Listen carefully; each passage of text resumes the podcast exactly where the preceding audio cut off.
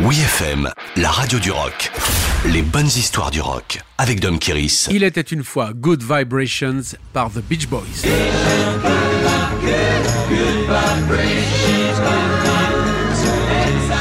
En 1966, The Beach Boys sort l'album Pet Sounds, considéré comme une œuvre majeure de la pop musique des années 60, au même titre que le Sgt Peppers des Beatles. Mais il reste encore un morceau en chantier que Brian Wilson semble peaufiner à l'infini sans qu'il ne soit pleinement satisfait. L'obsession pour Good Vibrations remonte à son enfance quand sa mère lui parlait des sentiments invisibles qu'on appelle vibrations, un moyen de parler du spirituel que The Beach Boys, cloisonnés entre les histoires de surf et de filles bronzées, ne pouvaient aborder sérieusement. C'est là que Brian Wilson a développé son génie musical d'arrangeur et de compositeur. C'est une symphonie de poche, comme il le définissait lui-même, inspirée du mur de son de Phil Spector.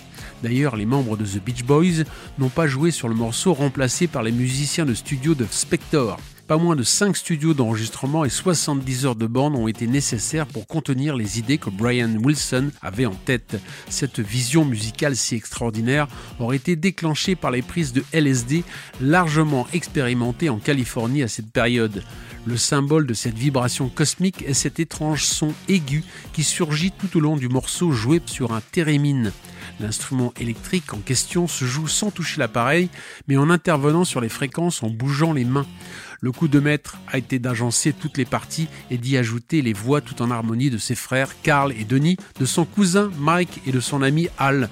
Good Vibrations est la dernière chanson écrite par Brian Wilson à devenir numéro 1 avant que la drogue et la dépression n'aient raison de son génie.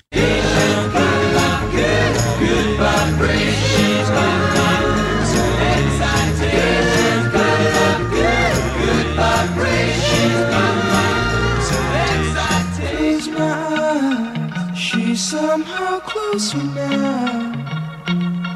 Softly smile, I know she must be kind.